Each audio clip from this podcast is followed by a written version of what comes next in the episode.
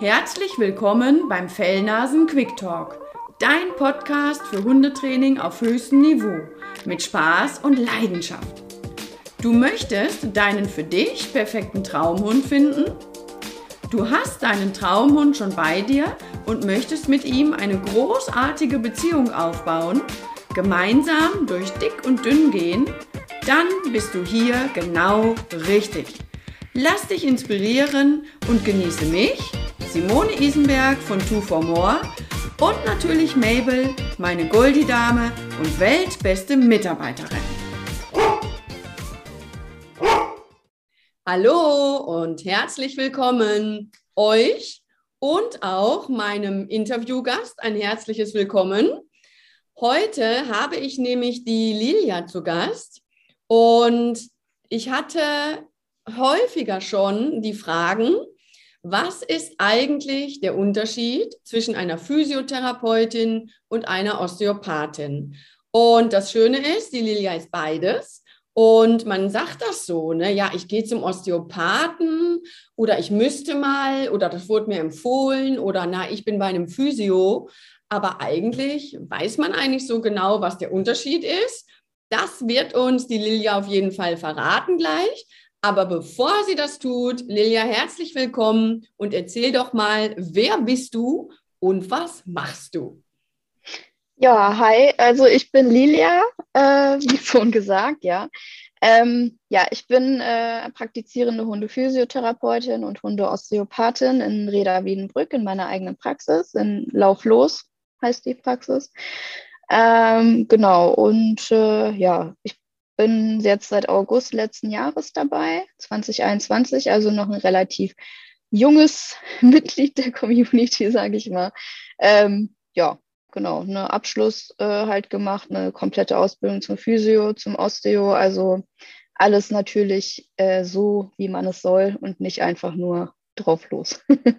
also nicht mal ein Wochenende was über Muskeln gehört, alles klar, ich mache die Praxis auf, nee. sondern wirklich fundiert. Genau. Okay.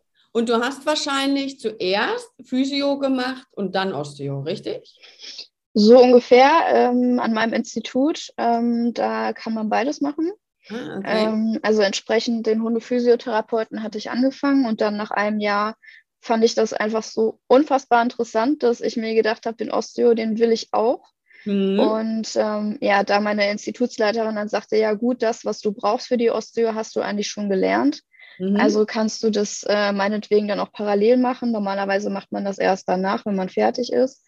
Ähm, genau, aber ja, da sie halt wusste, auf welchem Stand ich bin, durfte ich das mhm. dann parallel machen. Und ja, dann waren es halt zwei Jahre Physio, ein Jahr Osteo und das zweite Jahr der Physio war dann gleichzeitig auch die Osteo.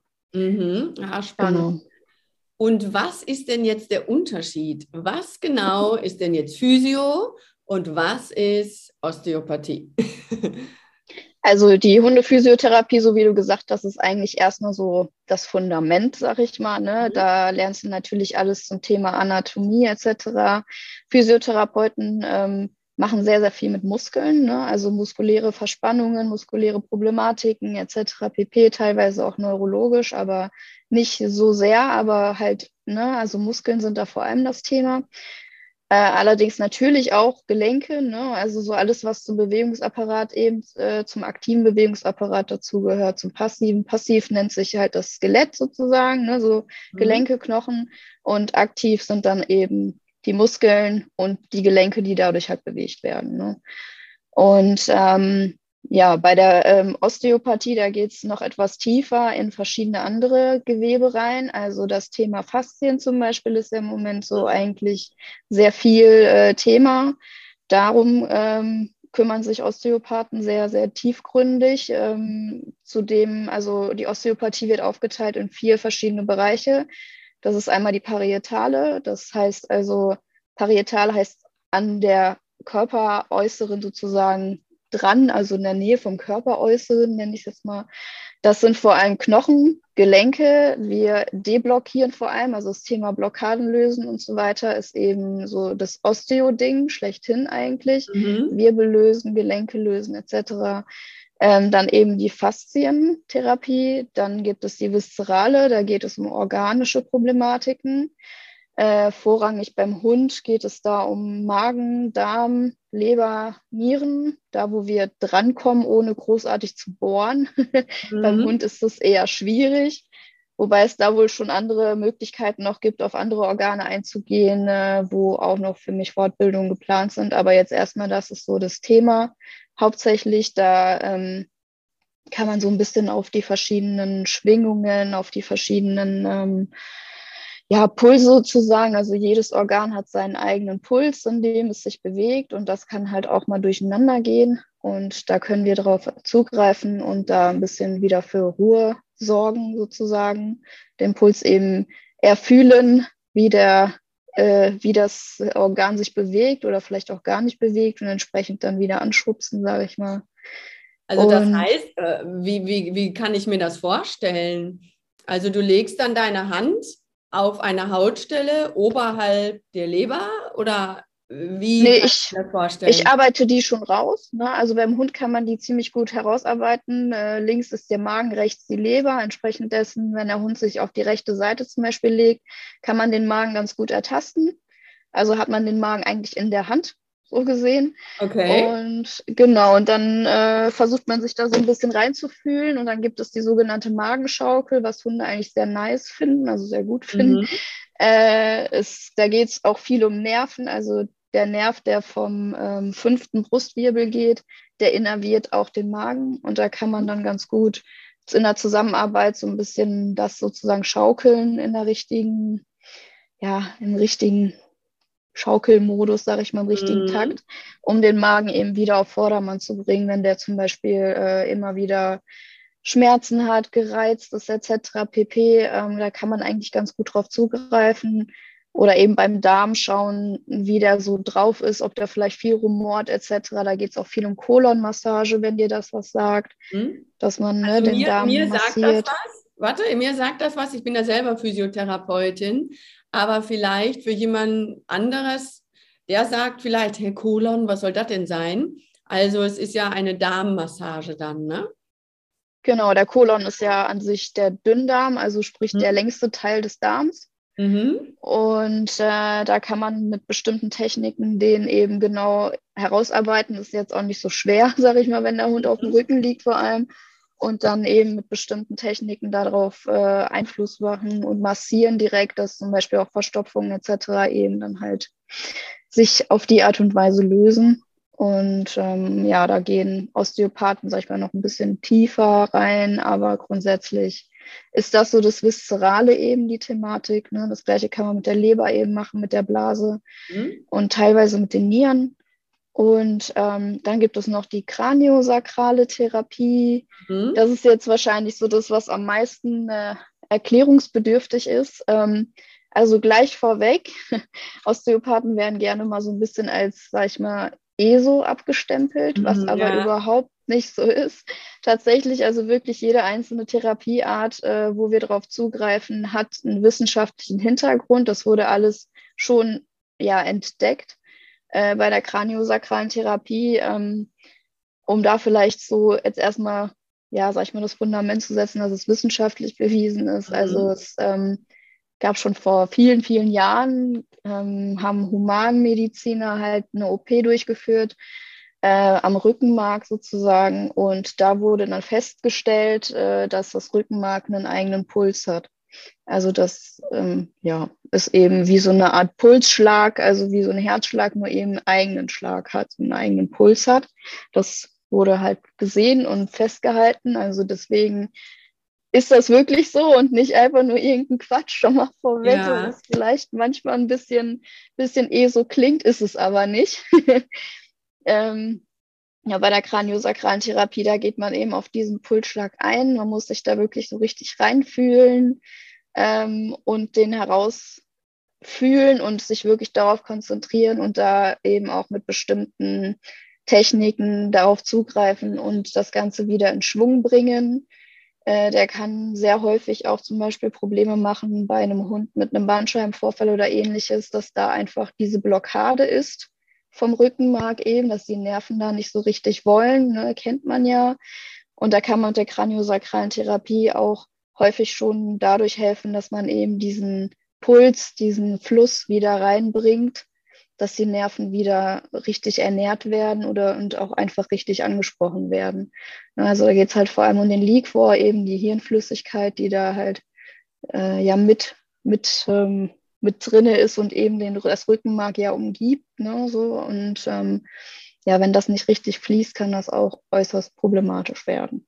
Das heißt, Kraniosakrale machst du dann eher im Bereich der Wirbelsäule? Genau, Kraniosakral ist eben Kranium, ist der Schädel Mhm. Und Sacrum ist ja das Kreuzbein, also sprich ja. von vorne nach hinten. Mhm. Genau, Kraniosakraler ist es deswegen, dass du dann wirklich auf der Ebene vom Rückenmark, eben vom Schädel bis zum Sacrum, da wo das verläuft alles, dass du eben auf der Ebene dann arbeitest. Mhm. Und teilweise arbeitet man auch noch direkt am Schädel äh, bei der Kraniosakralen, dass mhm. äh, da verschiedene andere noch Strukturen sind, die da halt auch, sag ich mal, verklebt sein könnten. Auch teilweise ein bisschen faszial arbeitet man da und Genau, das ist so das Kraniosakrale. Mhm. Mal so im Kurzgang. Ja, in Kurzvariante, ne? Aber das ist ja. super, dass du das so erklärst, so schön, weil als ich als Physio gearbeitet habe, habe ich mal in der Nähe von Freiburg gearbeitet und die Chefin dort, die hat auch Kraniosakrale gemacht. Und dann hat der Patient auf dem Rücken gelegen und dann hatte sie die Hände so quasi in seinem Nacken und das war. Genau. es sieht nach nichts aus. Gütliche ja. Therapie, ne? Genau. Ja. Das stimmt. Also bei der Osteopathie ist es auch tatsächlich so, dass du wirklich mit sehr, sehr wenig Druck arbeitest. Mhm. Deswegen sieht es häufig aus, als würdest du nur die, die, die Hände auflegen. Das ist ja. nicht so. Also bei der Kraniosakralen, da geht man wirklich mit einem Druck von so 10, 20 Gramm an die ganze Sache ran. Also wirklich auch den Puls erfüllen kannst du auch wirklich nur mit diesem Druck deiner Hände. Da musst du also entsprechend schon so ein bisschen gucken, weil alles darunter wäre dann schon wieder die Muskulatur oder die Faszien oder ähnliches. Ähm, und entsprechend dessen halt auch die Techniken, die du machst, arbeitest entsprechend auch mit dem wenigen Druck. Das ist dementsprechend kaum zu sehen. Das geht einfach nicht anders. Ne? Und mhm. bei Faszien, da arbeitet man halt auch nur so mit äh, 40 bis 80 Gramm. Und da ist entsprechend passiert da jetzt auch nicht so viel, aber für den äh, Therapeuten durchaus aber die Bewegungen sind halt kaum zu sehen aufgrund des Druckes, der halt nicht zu groß sein darf. Und bei der viszeralen bewegt sich das ungefähr in der gleichen Abteilung. Das Einzige, was man wirklich sieht bei der Osteopathie, ist, sind eben parietale Techniken, also sprich, wenn man Blockaden löst mhm. von Wirbeln, von Gelenken, das sieht man natürlich äh, dass da etwas passiert und dass da Druck ausgeübt wird und so weiter. Aber alles andere ist eben wirklich so sehr wenig Druck und deswegen sieht es nach nichts aus, aber es ist eine ganze Menge, die da eigentlich passiert. Mhm. Ja, sehr spannend. Und welche, also woher weißt du, welche, welche Problematik du mit welcher Technik behandelst? Also ist das immer gleich oder kannst du auch, ich sage jetzt mal, der Hund hat jetzt äh, Magenprobleme, sagen wir mal. Ist es so vorgegeben, aha, Schublade auf, Magenproblem, das ist also immer die und die Technik, Schublade wieder zu? Oder könntest du sagen, ich mache bei dieser Problematik Technik 1, 2, 3, der nächste, der mit Magen kommt, Technik 2, 4, bei der nächsten, der, der kommt, da mache ich Physio, bei dem nächsten so. Woher weißt du, welche Technik du wählst? Ja, also das Schöne an der Osteopathie äh, nochmal äh, zusätzlich mit der Physiotherapie ist wirklich, dass man jedes Tier in dem Falle als Individuum ansieht. Ja, also mhm. äh, der eine hat Magenprobleme aufgrund von dessen und der andere mhm. hat aber aufgrund von dessen und das ist eigentlich dann äußerst gefährlich, die ganze Situation wirklich mit Schubladendenken zu mhm. bearbeiten. Also du guckst dir wirklich, äh, bei mir ist die erste Therapie, die erste Behandlungssitzung ist halt wirklich im Grunde nur eine Befundung dass ich mir den Hund einmal angucke. Ich checke halt alle Gelenke eben auch auf physiotherapeutischer Basis, aber auch auf der osteopathischen Basis. Äh, ich gucke mir den Rücken vor allem an. Die Wirbelsäule hat ja eine ganze Menge noch zu sagen, auch was Blockaden etc. angeht. Ähm, ich gehe also erstmal halt auf das eben ein, was eher so physiotherapeutisch im Vordergrund ist. Und danach äh, gehe ich ein bisschen, wenn es dann so zum Beispiel um das Thema Magen geht, kann es verschiedenste Gründe geben. Es kann entweder sein, dass einfach ein Wirbel blockiert ist, der halt eben, wo ein Nerv rauskommt, äh, der für den Magen zuständig ist. Und das ist eigentlich die einzige Problematik, die da ist. Der Magen kann natürlich aber auch aufgrund von Stress reagieren. Da muss man dann vielleicht auf eine andere Basis gehen und vielleicht mal einen Heilpraktiker an die ganze Sache rangehen lassen oder, oder einen Verhaltenstherapeuten. genau, genau, richtig. Ähm, oder ähm, man hat zum Beispiel vielleicht auch eine Darmproblematik oder eine Leberproblematik, die auf den Magen im Endeffekt ausstrahlt, aber das eigentliche Problem ist woanders. Mhm. Ähm, ja, da sagen wir Osteopathen ganz gerne, dass wir uns sozusagen vom Gewebe leiten lassen. Weil zum Beispiel, also in der Hinsicht achten wir viel auf Faszien, weil Faszien sind halt einfach im kompletten Körper vorhanden. Ne? Es gibt zwei oberflächliche Faszien, die einmal komplett den ganzen Körper umfassen und dann hat wirklich jedes einzelne Organ eine Faszienhülle, äh, jeder einzelne Muskel eine Faszienhülle und die sehr bedingen einander eben halt. Und ähm, dann kann man ganz gut an der, anhand des Faszienzuges, das äh, kennt man vielleicht, wenn man mal irgendwie die Hand auf seinen Arm legt oder so und mal so ein bisschen bewegt, nach links, nach rechts, nach oben, nach unten, hat man manchmal so das Gefühl, dass es in eine Richtung blockiert dass mhm. es so ein mhm. bisschen sich nicht so gut bewegen lässt wie der Rest. Das deutet auf eine, eine Verklebung hin der Faszie, eben dann genau auf der anderen Seite sozusagen, weswegen es sich nicht bewegen lässt. Und dann versuchen wir als Osteopathen uns da so ein bisschen reinzufühlen und zu gucken, wo ist diese Verklebung, wo ist diese mhm. Problematik, weil die Faszien häufig ähm, da, wo das Problem ist, entsteht eine Verklebung der Faszien. Und wenn wir eben genau diese Verklebung, diese Grundverklebung finden, mhm. können wir auch häufig dann auf das äh, eigentliche Problem zugreifen, wie zum Beispiel einen blockierten Wirbel oder äh, die Blase, die irgendwie ein Problem hat oder ähnliches. Da folgen wir halt viel den Faszien. Entsprechend dessen lassen wir uns vom Gewebe leiten, wie man so schön sagt.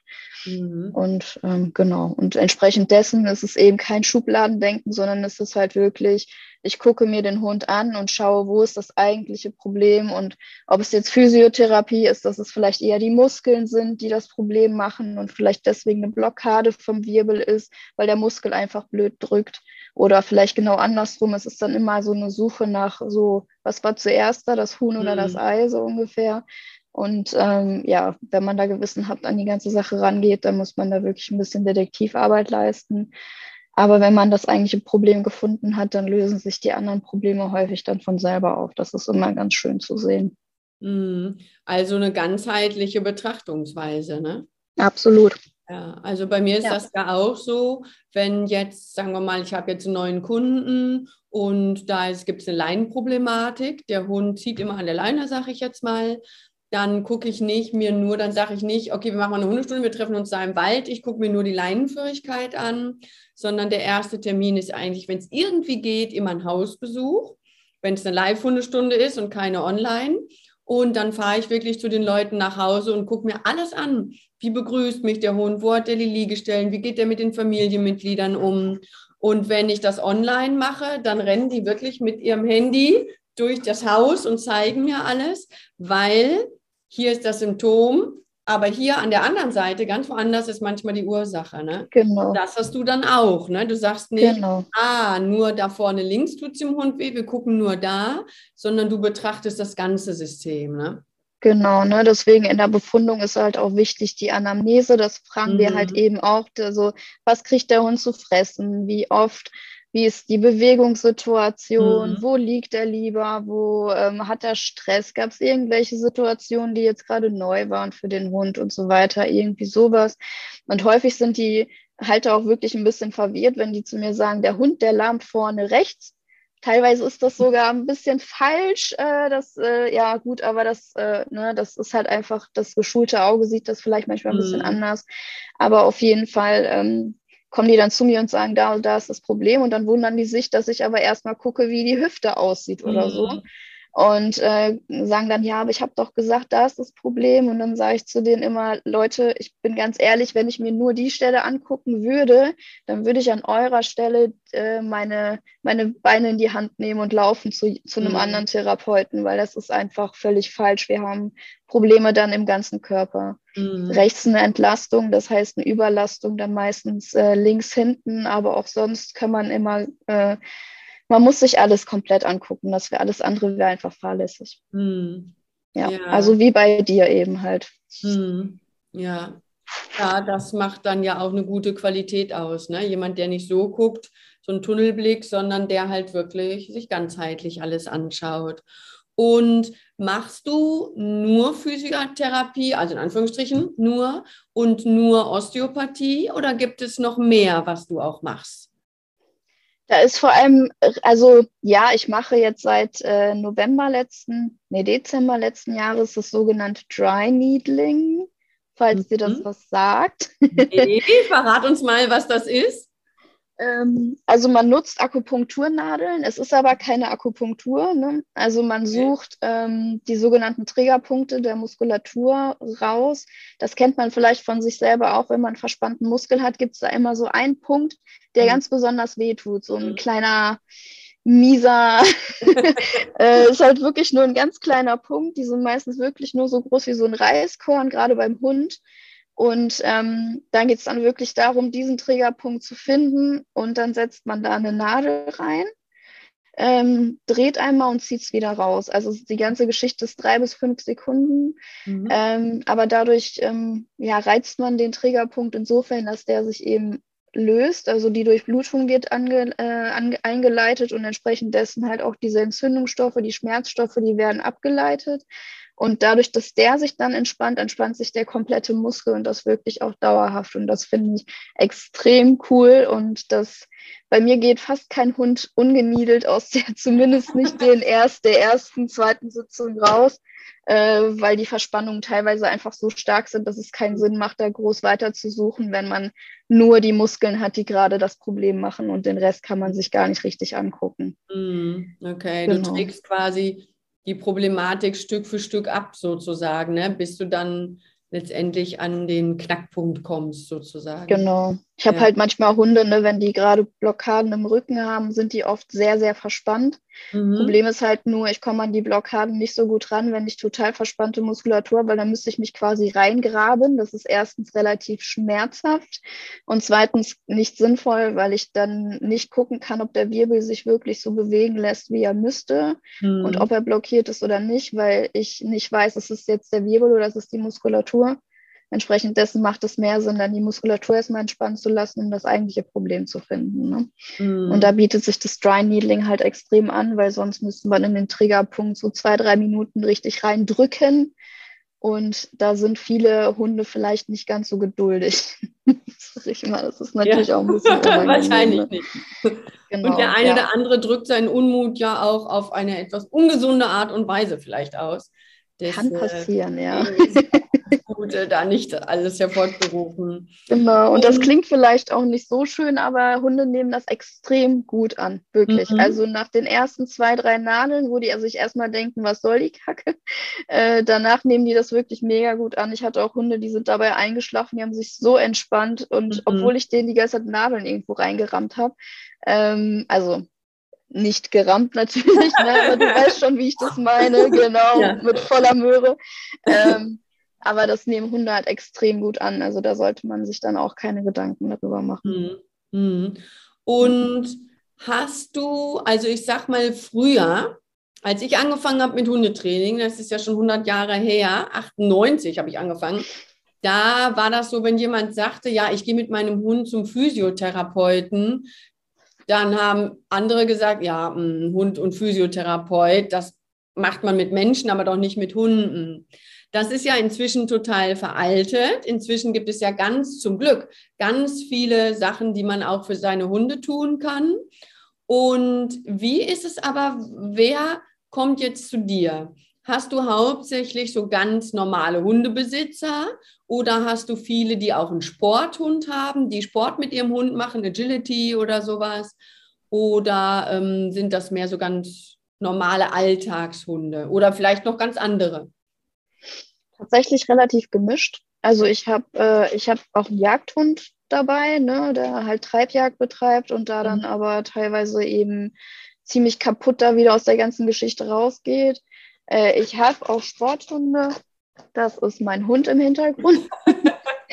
äh, ich habe auch Sporthunde, so zum Beispiel Schlittenhunde hatte ich dabei, die ähm, Problematik tatsächlich auf osteopathischer Ebene hatten. Mhm. Äh, ich habe allerdings natürlich auch recht viele Familienhunde, gerade auch zum Beispiel ältere Hunde, die einfach ihre Wehwehchen so langsam zeigen oder vielleicht auch bestimmte Probleme halt haben, ne, wie, eine, wie halt Veränderungen an der Wirbelsäule oder Gelenkproblematiken. Äh, allerdings nicht nur alte, da gibt es auch durchaus auch jüngere oder auch mal welche, wo der Arzt, der Tierarzt gesagt hat, ey, Physio wäre ganz gut, Verspannungen sind vorhanden, etc. Also es ist eigentlich querbeet, mhm. die Leute, die da zu mir kommen äh, tatsächlich auch viele, die zu mir sagen, ich möchte unbedingt auch zu einem Osteo, weil ich einfach weiß, dass es sanft ist mhm. und es aber was bringt, weil ich es von mir selber einfach kenne. Äh, also das auch das Thema Osteopathie wird immer mehr gefragt, worüber ich eigentlich auch sehr froh bin, einfach weil die Leute das gut annehmen und sich denken, okay, mir hilft das, dann hilft das meinem mhm. Hund auch. Ob man mhm. das jetzt großartig viel sieht, was der Therapeut macht oder nicht, aber genau, es hilft und deswegen äh, von daher wirklich eigentlich durch die Bank weg sind da Leute dabei, die, die mit ihrem Hund kommen, ja. Mhm. Okay. Und ähm, hast du vielleicht mal einen, einen Fall, einen Beispielfall oder irgendeinen Fall, wo du sagst, ja, der war besonders spannend oder von dem du uns mal so erzählen könntest, so quasi, dass wir mal so einen Verlauf haben?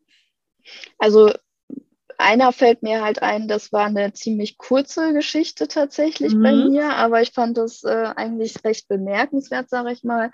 Also das war ein Hund, der war schon bei drei Tierärzten. Allesamt haben sie gesagt, ja, da ist was, aber so wirklich helfen können wir nicht. Ne? So, mhm. ja, so ist das halt. Äh, es war ein Border Collie von, ich glaube, sieben, acht Jahre alt mhm. und ähm, er hatte halt im Rücken eine Problematik, der hat regelmäßig schmerzhaft reagiert, konnte sich nicht komplett so bewegen, wie er wollte. Äh, und äh, in der Pfote, er hat immer gelahmt und man wusste einfach nicht genau, woran es liegt. Grundsätzlich wirkte alles vernünftig, jetzt keine Entzündung, kein gar nichts, kein Bruch, nichts.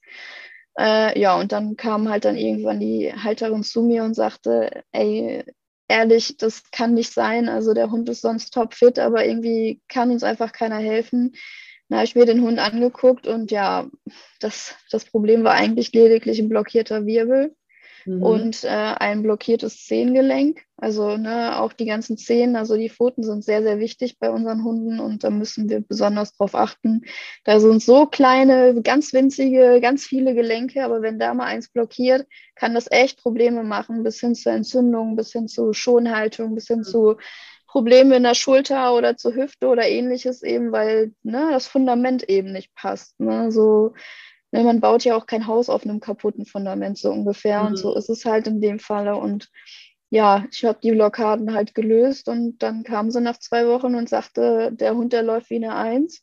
Mhm, und dann habe ich mir den angeguckt nochmal mhm. und ja, seitdem kommen sie, wenn dann zum Check-up wieder. Ne? Also das war, das war zum Beispiel eine relativ kurze Geschichte, aber wie ich finde, doch schön, dass man da, sage ich mal, sich gegenseitig helfen kann. Ja, ne? Also absolut. Also, ja. Genau, zum Beispiel wäre das ein Fall, ja. Mhm.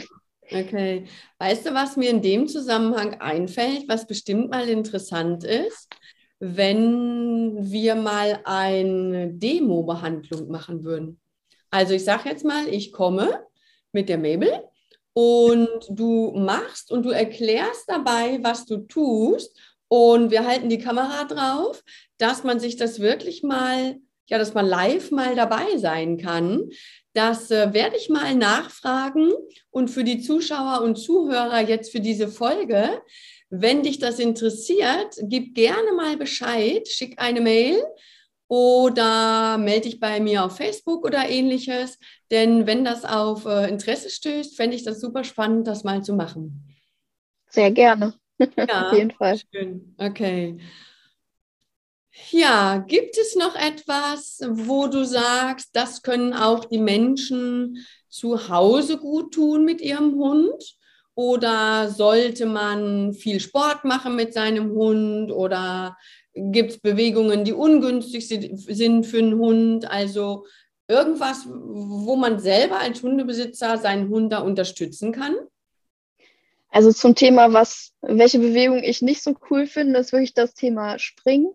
Mhm. Also ähm, rein physiotherapeutisch, rein vom Körper her sind Hunde eigentlich zum Springen nicht so wirklich gedacht. Man sieht jetzt auch keinen Wolf, der durch die Gegend springt und auf irgendwelche Bäume klettert oder ähnliches. Mhm. Ähm, also ich bin eigentlich immer von klein an dafür, dass äh, zum Beispiel das Thema Rampe bei, der, bei dem Kofferraum oder ähnliches eben halt wirklich ähm, in Erwägung gezogen wird, beziehungsweise es einfach gemacht wird. mhm. Also ähm, diese Investition, die lohnt sich eindeutig. Äh, dass, äh, ja, ansonsten, wir, ich habe halt wirklich sehr häufig Hunde, die äh, plötzlich nicht mehr springen, weil sie, obwohl mhm. sie es sonst eigentlich tun, ähm, da verzieht sich gerne mal das Kreuzbein hinten, das mhm. eben genau für diese Bewegungen zuständig ist. Und es ist grundsätzlich, geht auch ziemlich auf die Hüfte und auch die Knie, äh, was man halt einfach nicht vergessen darf. Vor allem Hunde sind häufig ja dabei auch nicht warm, sage ich mal, beim Thema Springen. Selbst ein Sprung kann durchaus muskuläre Problematiken vor, äh, hervorrufen. Und ähm, deswegen bei dem Thema Springen bin ich zum Beispiel relativ äh, verhalten. Genau, ähm, das gleiche ist ähm, das Thema Treppen. Das ist natürlich immer sehr, äh, ja, also der eine sagt so, der andere so. Ne? Fragt man drei Therapeuten, kriegt man vier Meinungen so ungefähr. Äh, bei mir ist es so, ähm, grundsätzlich das Treppen hochgehen finde ich eigentlich ganz gut weil es einfach auch für die Muskulatur eine gute Sache ist. Allerdings finde ich es da wirklich sehr, sehr wichtig, dass man darauf achtet, dass der Hund nicht rennt wie ein Berserker hoch. Mhm. Und zweitens wirklich jede einzelne Gliedmasse einzeln auf die Stufen stellt. Es gibt ja auch genug, die hoppeln quasi hoch. Das ist, das ist wirklich Gift für die, für die Hüfte. Dann sollte es man wirklich komplett lassen und dann lieber den Hund hochtragen oder wie auch immer. Ich weiß, bei gewissen Gewichten ist das schon schwierig. bei mir ist es nicht so schwierig, ich habe eine französische Bulldogge, aber äh, ja, da gibt es andere Kaliber, ich weiß, aber da sollte man vielleicht mit dem Hund halt wirklich üben, dass der langsam die Treppe hochgeht. Mhm. Äh, Treppe runter, ja, Treppe runter bin ich eigentlich gar kein Freund von, wenn es geht, dann tragen, aber auch da wieder das gleiche Problem. ähm, da dann auch versuchen, den Hund daran zu gewöhnen, dass er wirklich eine Foto nach der anderen setzt und das auch in, Entschuldigung, in einem vernünftigen äh, Tempo macht und eben nicht darunter rennt wie, wie so ein Bekloppter so. Ähm, genau, ansonsten ähm, Warte, was ich im ja, warte, äh, weil du willst ja. jetzt schon zum nächsten gehen. Ne? Deswegen einmal zum Thema Treppe. Finde ich jetzt ganz spannend, was du sagst. Ähm, also ich sage meinen Kunden, selbst wenn die mit einem Welpen kommen, die sollen Treppen laufen. Aber das Ding ist, ich habe ja den Verhaltens, äh, das Verhalten im Kopf immer vor allem.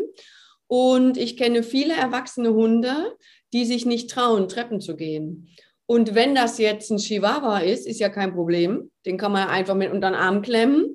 Wenn das jetzt aber ein Berner Sennenhund ist, dann wird es schwierig. Und wir hatten mal einen Fall, als ich noch mit Martin Rütter zusammengearbeitet habe. Da hatten wir in der ersten Ausbildungsklasse direkt, hatten wir eine Schülerin, die hatte einen Dobermann-Rüden. Und die kam und kam nicht zum ersten Ausbildungstag. Da haben wir gesagt, die ist ja jetzt schon unzuverlässig, was ist ja mit der los? Und irgendwann hat die angerufen, hat gesagt, ich würde so gerne kommen, aber mein Hund traut sich die Treppe hier nicht runter. Ich habe keine Chance, ich kann den nicht tragen, ist ein Dobermannröde. Ne? Und dann ist einer unserer Mitarbeiter ins Hotel gefahren, dann haben die zusammen den Hund an die Treppe runtergetragen und dann konnte sie dann doch äh, zum ersten Ausbildungstag auch kommen. Und das ist halt oft die Krux an der Sache. Ja. Wenn man von Anfang an den Hund nur schont und der nie eine Treppe laufen darf, und ich persönlich bin ein Fan davon, dass die Dinge die goldene Mitte haben. Dass man nicht sagt, schon der Welpe muss dreimal den Eiffelturm rauf und runter und wenn er groß ist, muss er zwölfmal rauf und runter, sondern einfach alltagstauglich. Wenn ich jetzt im 16. Stock wohne, muss ich nicht dreimal am Tag hoch und runter. Dann fahre ich vielleicht auch mal mit dem Fahrstuhl zwischendrin. Aber gut finde ich es schon, wenn die Treppe gehen, damit die eben keine Ängste entwickeln. Und ich sehe das genauso wie du, dass die eben nicht mit 300 km/h hoch und runter preschen und am besten noch runterfliegen und sich dann nämlich wehtun, selbst wenn es gar nicht die Treppe war, sondern dass es einfach vernünftig läuft, vernünftig in Ruhe hoch und runter. Und ich finde auch, dass viele Hunde, ich sag mal, ich sag's mal nett, ökonomisch sind dass nämlich langsam Treppen hoch und runter gehen ist viel anstrengender als mit Schwung. Das sehe ich ja. auch beim Sport, wenn ich mit Menschen auch Sport mache. Dann äh, es ist ein Unterschied, ob ich den Arm langsam hochnehme und hier halte oder ob ich den immer mit Schwung hochschieße, weil dann kann ich das hundertmal machen. Aber langsam brauche ich die Muskeln und dann wird es anstrengend. Und deswegen genau. finde ich, ist das ein Aspekt noch mit dabei, dass man sagt, ja, kannst mal ruhig an der Treppe ein bisschen Bauchbeine Boottraining machen mit deinem Hund, ne? Genau, so sehe ich das auch, ja. ja. Genau, mhm. ja. Ja, äh, genau. Ja, ansonsten, äh, was das Thema jetzt zum Beispiel auch gerade Junghunde, wo du das gerade so ansprichst, mhm. oder äh, Welpen, ähm, man sieht ja häufig auch äh, gerade größere Rassen, die durch die Gegend rennen, als äh, wüssten die gar nicht, dass sie vier Beine haben, so ungefähr. Ne? Also mhm. das kann sich, glaube ich, jeder gut vorstellen, der so einen jungen Hund mal durch die Gegend hat pezen sehen. Äh, was ganz, also was äh, natürlich auch gefährlich werden kann, mal ganz davon abgesehen, dass der sich einfach mal irgendwo hinlegen könnte, irgendwo gegenrennen könnte oder sonst irgendwas, mal ganz davon abgesehen, kann das auch schon gewisse Fehlhaltungen bedingen, gewisse, ähm, ja, eben aufgrund dieser komischen, unkoordinierten Bewegung. Ähm, da ist es eigentlich immer ganz gut, dem Hund so ein bisschen klar zu machen, er hat vier Beine. Äh, ja, so doof es klingt, der Hund ist halt so ein bisschen äh, aus den Augen, aus dem Sinn so ein bisschen. Er sieht ja. seine vorderen Beine, seine hinteren nicht. Und manchmal vergisst er so ein bisschen, dass die hinteren da sind und die auch koordiniert bewegt werden müssen. Also äh, ne, unsere Hunde sind super schlau, das ist jetzt gar nicht so gemeint, sondern es ist einfach, ja, die laufen einfach und äh, machen hinten vielleicht, was sie wollen, so ungefähr. Ähm, da ist es zum Beispiel mal ganz hilfreich, ähm, mal so Haargummis an die Hinterbeine zu klemmen, also so kurz übers Sprunggelenk und zwar so, dass es nichts abdrückt, sondern der Hund es einfach merkt. Der wird am Anfang sich denken, was soll der? Kack, ja. Aber äh, im Endeffekt ist es ganz gut, weil der Hund auf die Art und Weise so ein bisschen anfängt, das zu spüren und die Bewegungen koordinierter zu machen, weil er merkt, ah, da hinten ist ja auch noch was, was vielleicht auch richtig angesteuert werden sollte. Und ähm, das kann schon einiges bedingen und vor allen Dingen auch der Muskelaufbau, gerade bei jungen Hunden, wird entsprechend dann nicht so sehr nach vorne verlagert, sondern eben auch hinten wodurch gewisse Knie- und Hüftproblematiken gegebenenfalls überhaupt nicht auftreten oder äh, wesentlich äh, weniger und wesentlich später erst. Mm, das ist ein super Tipp, hinten mal etwas drum zu machen. Das genau. sieht man ja auch bei Hunden, wenn die jetzt so ein, im Winter vielleicht, um vor dem Streusalz zu schützen oder auch wenn der Hund mal eine Verletzung hat, gibt es diese Pfotenschuhe und dann laufen die ja oft auch mehr so spanisch und nehmen das. Bein dann sehr hoch. Einfach auch, das ist natürlich klar, finde den Schuh blöd, ja. aber so spüren die das, ne? setzen das auch bewusster. Ne? Deswegen mit dem Haargummi ist eine super Idee. Ja, ja oder eben auch mal ein Schuh. Also mhm. je nachdem, was der Hund da besser annimmt. Ne? Aber einfach, dass der mal merkt, okay, da sind vier Gliedmaßen und nicht mhm. nur zwei. Ja. ja. Und was sagst du denn zum Thema Halsband und oder Geschirr? Das ist ja auch immer wiederkehrend ein wichtiges Thema. Ja, also grundsätzlich, äh, ich habe eigentlich gegen beides nichts tatsächlich. Mhm. Äh, ich glaube, da bin ich eine der wenigen Therapeuten, die sagt, nein, das nicht. Ähm, also bei Halsband klar, äh, ich glaube, da sind wir uns einer, sind wir einer Meinung auch mit Trainern, dass äh, wenn der Hund zieht, dann bitte nicht. Ja. Ähm, das ist für die Halswirbelsäule absolut schlimm und äh, mhm. geht gar nicht. Genauso auch, wenn man mit dem Hund an der Flexileine läuft. Bitte immer ein Geschirr, kein Halsband. Äh, die Flexileine ist einfach ja so konzipiert, dass man auf Zug läuft, immer. Das heißt, hat der Hund ein Halsband um, ist der Zug eigentlich dauerhaft auf der Halswirbelsäule und das macht Probleme, das ist einfach logisch. Ähm, genau, wenn der Hund äh, nicht zieht, dann kann man durchaus in meinen Augen auch ein Halsband nehmen. Allerdings wäre es mir da wichtig, ähm, dass es ein breiteres ist, ähm, damit der Zug eben auch besser verteilt wird. Also nicht nur so punktuell. Manche haben ja wirklich ganz winzige mit Strasssteinchen und einem Pipapo da irgendwie drauf. Ähm, das finde ich immer sehr kritisch, weil wenn der Zug kommt, dann zieht er wirklich nur an einer Stelle. Teilweise drückt es den Kehlkopf ab. Und ähm, auch für die Wirbelsäule, ne, es ist dann wirklich vielleicht nur auf einem Wirbel der ganze Druck und so. Und das ist nicht gerade gut und nicht gerade förderlich. Das kann man sich sicherlich bei sich selber vorstellen. Naja, und das Thema Geschirr, es gibt Geschirr und es gibt Geschirr.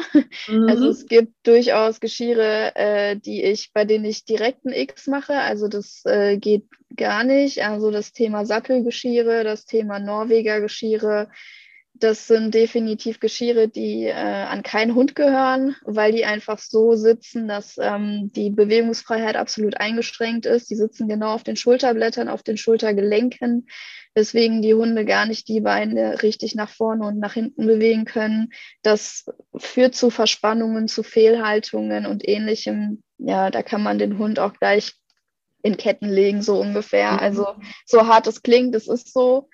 Ähm, so lustig vielleicht auch die Sattelgeschirre sind äh, von einer bestimmten Marke, sag ich mal, äh, mit den ganzen Klettverschlüssen drauf. Mhm. Ähm, ist äh, aber absolute Katastrophe, wirklich. Also anatomisch, nein, auf gar keinen Fall. Also dann wirklich gucken, dass man Y-Geschirr oder ein X-Geschirr findet. Äh, und auch da aber auch wieder guckt, ähm, es darf nicht zu lang, nicht zu kurz sein. Also sprich, hinter den Achseln müssen so zwei, drei Finger ungefähr passen, bis dann der mhm. Bruststeg kommt. Ja, und wenn der Zug von hinten kommt, äh, das äh, darf dann auf gar keinen Fall hinter die letzte Rippe, äh, halt äh, hinter die letzte Rippe sich ziehen, eben das Geschirr, weil es dann äh, gegebenenfalls auf die Organe drückt und dann gibt es innere Verletzungen. Mhm. Und das will keiner. mhm. Und äh, ja, ansonsten, es gibt noch so ein paar andere Sachen, da ähm, gebe ich meinen Haltern gerne auch Tipps und ähnliches. Da gehe ich dann jetzt nicht so in die Tiefe, ansonsten dauert das jetzt eine Stunde. Ja. da habe ich mich recht tiefgehend mit befasst, weil ich das einfach wichtig finde. Mhm. Aber um es ja abzukürzen, so, ähm, also in meinen Augen hat beides seine, seine Vor- und seine Nachteile. Äh, und im Endeffekt muss man wirklich gucken, zieht der Hund dann Geschirr, zieht der Hund nicht, mm. geht auch ein Halsband, geht aber auch ein vernünftiges Geschirr. Ja, aber da eben wirklich die Augen offen halten. Ja, ich habe ja auch online Leinenführigkeitskurse und in dem ersten, in dem Einsteigerkurs beleuchte ich das auch ganz genau und habe auch mehrere Geschirre dabei und zeige die und Halsbänder. Und ich gebe gerne den Tipp, oder ich finde das einfach grundsätzlich gut zu sagen, schon wenn du einen Welpen hast, bring ihm Halsband und Geschirr bei, dass er das erstmal überhaupt positiv findet und nicht schon erschreckt wegläuft, wenn das Geschirr schon nur kommt. Gibt ja genug Hunde, die das Geschirr auch einfach gruselig finden. Und dann kann man das schön machen, dass man sagt, so, wenn ich jetzt wirklich übe und habe das Leckerchen hier und fange wirklich an, die Leinenführigkeit zu üben, dann nehme ich den Hund ans Halsband. Und wenn ich weiß, ich bin jetzt nicht konsequent, ich will jetzt nicht üben, der Hund soll auch mal schnuppern dürfen, was auch immer, dann nehme ich den Hund ans Geschirr. Und dann weiß auch irgendwann der Hund, merke ich es im Nacken, im, am Halsbereich, oh, dann ist jetzt vernünftige Leinenführigkeit angesagt. Merke ich es weiter hinten, okay, dann weiß ich, ich darf jetzt auch mal ein bisschen ziehen. Und ich finde, da ist man ja auch auf der sicheren Seite, weil ich weiß, ich bin zwar so, dass äh, ich immer, immer, immer übe, aber es, es ist ja nicht bei jedem so, dass er so fanatisch, leidenschaftlich dabei ist. Es gibt auch Menschen, die sagen, aber hallo, wenn ich jetzt mal acht Stunden oder zehn Stunden gearbeitet habe, möchte ich auch nicht jetzt auch noch Leinenführigkeit mit meinem Hund üben. Und da kann man dann schön sagen, ja gut, dann geh mit deinem Hund raus, aber nimm ihn ans Geschirr und dann bist du auf der sicheren Seite. Genau, ja. Also auch dabei, solange es nicht dieser berühmt-berüchtigte Leinenruck ist. Auf gar keinen Fall. Ist es ja auch, ja. kann man ja auch mal am Halsband mal ein bisschen Zug ausüben, aber wirklich nur so vorsichtigen Zug. Aber ich gehe mal davon aus, das gibst du auch so weiter. Ähm, da passiert dann auch erstmal nicht viel mit der Halswirbelsäule, aber so grundsätzlich sollte das so ein bisschen die Faustregel sein. Ja, ja. ja, also am Halsband sollte möglichst gar kein Zug sein, weil es ist ja dann, nachher ist es ja ein leinenführiger Hund. Richtig. Und wenn der dann am Halsband festgemacht wird, zieht er ja nicht dran. Vielleicht mal in Ausnahmefällen. Im besten ja, genau. Aber auch da dann einfach wissen, wie man mit der Leine umzugehen ja. hat und den Hund dann da nicht volle Möhre reinrennen lassen. Das, äh, mhm. ja. Ja. Ja, es gibt viele, viele spannende Themen. Der Körper ist ja, ob Menschen- oder Hundekörper, finde ich, ist sowieso eine Faszination.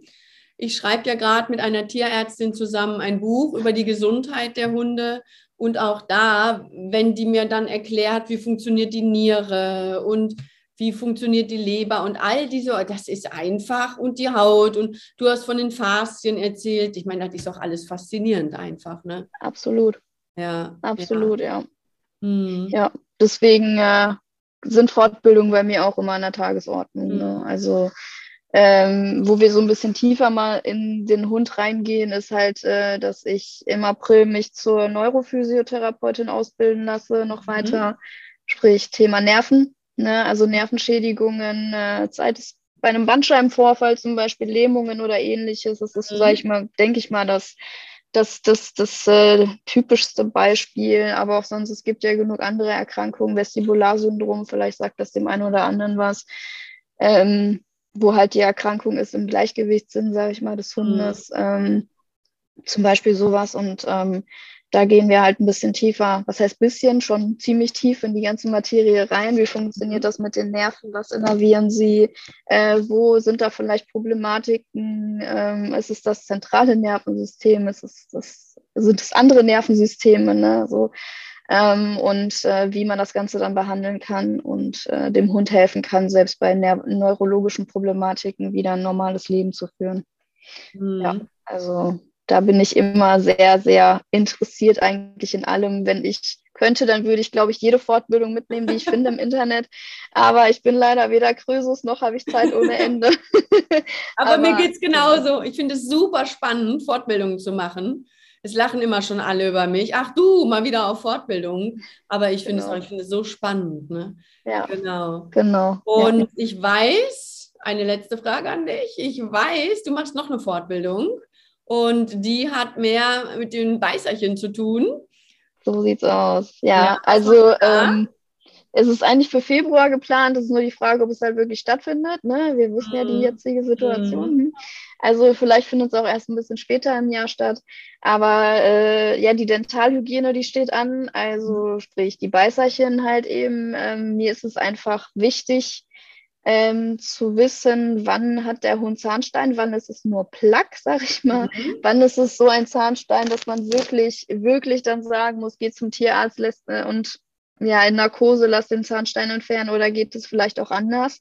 Mhm. Also ähm, es gibt so eine Ultraschallzahnbürste für Hunde. Äh, vielleicht kennt der eine oder andere die. Ich sage jetzt aber nicht den Namen. Das Werbung brauchen wir jetzt nicht zu machen. Aber ähm, mit der kann man durchaus schon eine ganze Menge an Zahnsteinen etc. wegmachen. Mhm. Äh, das könnte ich jetzt auch ähm, einfach lustig drauf losmachen, wie es vielleicht einige meiner Kollegen machen.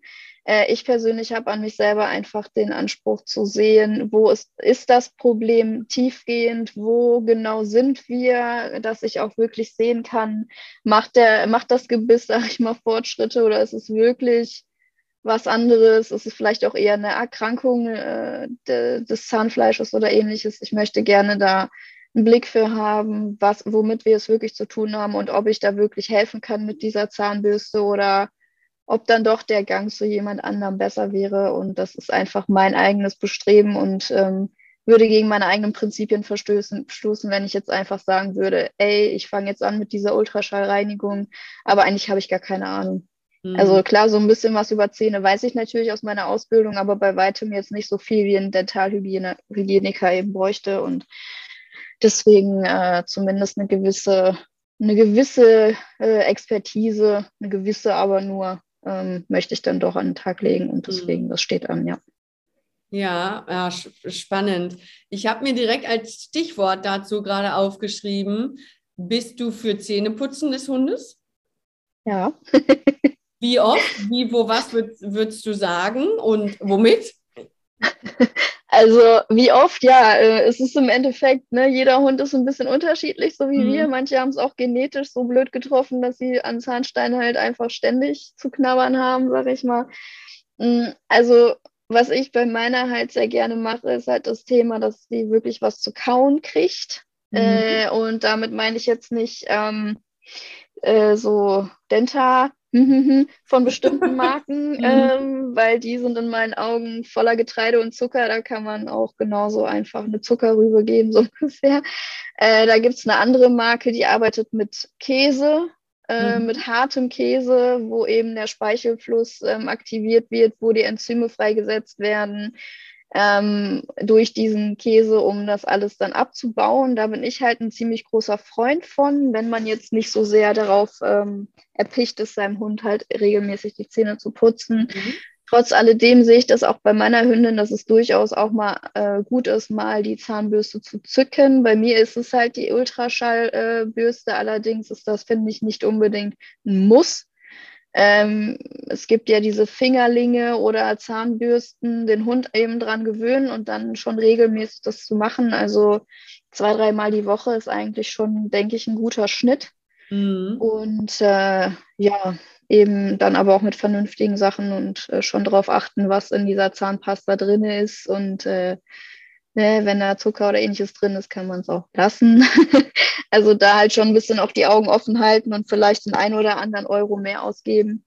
Aber dafür dann halt schon. Aber ja, da bin ich schon für. Also Zahnhygiene ist für uns wichtig und auch für die Hunde wichtig. Äh, viele Krankheiten bedingen eben Zahnproblematiken und ähm, sind auch wieder Knochen so gesehen. Also sprich auch, was das angeht, wieder relativ wichtig. Und äh, ja, also ja, schon. Zahnhygiene ist wichtig, ja. Ja, okay. Mann, Mann, Mann, sehr viele schöne Tipps.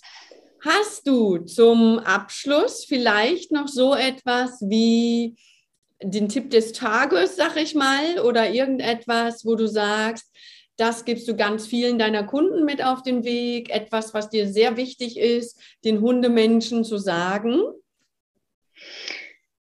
Also ja, das Thema, wenn man mit dem Hund äh, rausgeht, äh, zum Beispiel auch zum Joggen oder ähnliches, mhm mir ist es eigentlich ziemlich wichtig, dass der Hund dann nicht an der Leine ist. Mhm. also, ne, da ist halt Leinführigkeit natürlich, also nicht Leinführigkeit, sondern eben Abrufbarkeit etc. natürlich dann eine Hauptbedingung. Der Hund muss selber entscheiden können, wie schnell möchte er jetzt laufen, welchen Gang, welche Gangart möchte er jetzt wählen, sei es jetzt Trab, sei es Galopp, sei es Schritt. Ich sehe manchmal auch Leute mit ihrem Hund da auf ihrem Fahrrad durch die Gegend und der Hund, der kann nur rennen. Das ist ähm, auf Dauer für den Hund eine absolute Katastrophe. Also der, äh, der Körper ist dafür nicht gemacht, vom Hund auch die ganze Zeit zu rennen, weil Hunde sind Ökonomen, wie wir vorhin ja schon gesagt haben. Die laufen am liebsten im Trab, weil das ist eigentlich so das Entspannteste für die. Mhm. Und ähm, ja, es ist halt einfach äh, die ganze Zeit die gleiche Gangart für den Hund, ähm, überlastet bestimmte Muskeln und ist bei weitem keine artgerechte Auslastung. Also wirklich, wenn dann den Hund ohne Leine und auch auf den Hund hören. Wenn er, wenn er dann wirklich mal langsamer wird, dass man selber es auch wird oder vielleicht auch mal eine Pause einlegen. Der Hund ist zwar ein Hund, aber der hat nicht die ganze Zeit hinter einem herzurennen wie so ein Bekloppter. Der hat auch seine eigenen. Ja, es tut mir leid, aber es gibt leider genug Leute, die denken, der Hund hat das zu tun, was ich ihm mhm. sage, aber der Hund ist ein Lebewesen wie wir alle und hat auch seine Grenzen, auch seine körperlichen. Und ich finde, darauf sollte man Acht geben und dann auch mal eine Pause einlegen und den Hund auch mal äh, das Tempo mal bestimmen lassen. Ähm, ja, und auch wenn man halt Sport mit dem Hund macht oder auch sonst einfach Gassi geht und der Hund, der soll sich auch ein bisschen auspowern, ist mir persönlich wichtig, dass man den Hund erstmal ein bisschen warm macht, dass man ihn erstmal an der Leine hat und mit ihm einfach mm, immer schneller, sage ich mal, geht dass der Hund erstmal warm wird von der Muskulatur. Das machen wir Menschen bei uns ja nicht anders. Und ähm, dann auch äh, das Thema Dehnen finde ich persönlich auch eine unfassbar wichtige Geschichte. Mhm. Äh, gerade vor Sport, gerade wenn es ein Jagdhund ist oder ähnliches, bitte vorher dehnen und aufwärmen und auch danach. Äh, wie das geht, kann man dann am besten dann bei dem Physiotherapeuten seines Vertrauens, äh, sei ob, ob, ich es jetzt bin oder auch andere, da, äh, ja, ne, das ist jetzt ähm, das sich vielleicht mal beibringen lassen. Das ist eine Sache von fünf Minuten, mhm. aber das macht man bei sich selber aus gutem Grund und das sollte man beim Hund eben auch machen, um muskuläre Problematiken eben zu vermeiden. Und dann hat man länger was vom Hund, hat der Hund länger was von einem schmerzfreien Leben und ich glaube, das ist eigentlich in unser aller Sinne. Das sind so die Dinge, die ich gerne in die weite Welt befördern möchte, dass man da vielleicht ein bisschen mehr drauf achtet. Ja, super. Das war nochmal äh, zum Abschluss super, super schöne Hinweise. Und wenn jetzt jemand sagt, boah, das war alles so spannend, so weit weg wohne ich jetzt auch gar nicht und möchte zu dir kommen, dann findet er dich in Reda Wiedenbrück in der Praxis ne? und auch in einer Fressnapfgeschäftsstelle in Bielefeld. Und wenn jetzt jemand wissen möchte, ja, und wo genau soll das jetzt sein, dann findet er alle weiteren Informationen hier in den Show Notes bei uns. Ne? Man kann dich wahrscheinlich anrufen, E-Mail, Homepage, alles vorhanden. WhatsApp, Instagram, Facebook. Super. Ich bin überall offen. Man kann mich überall kontaktieren, richtig. Wunderbar. Dann danke ich dir jetzt ganz, ganz herzlich für dieses sehr informative und spannende Interview und wünsche dir alles Gute. Und wir ich sehen danke uns für die ja Einladung. Jeden, ja, und wir sehen uns ja auch auf jeden Fall dann in unserer Live-Session. so sieht's aus, da freue ich mich schon drauf. Alles Dankeschön. klar. Dann bis bald. Jo, tschüss. Tschüss. Dieser Podcast ist zwar jetzt zu Ende, aber versprochen, es folgen noch viele weitere. Ich hoffe, du konntest wieder einiges daraus mitnehmen und hast gute Impulse für dich bekommen. Wenn dem so ist, freue ich mich über deinen Like und eine gute Bewertung. Bist du noch auf der Suche nach deinem Traumhund? Dann hol dir mein Traumhundprogramm unter twoformore-online.de. Möchtest du mich näher kennenlernen? Dann folge mir auf Instagram und komm in meine Facebook-Gruppe.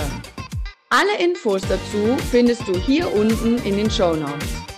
Ich wünsche dir eine schöne Zeit, bedanke mich fürs Zuhören und sage bis bald, deine Simone und natürlich Mabel.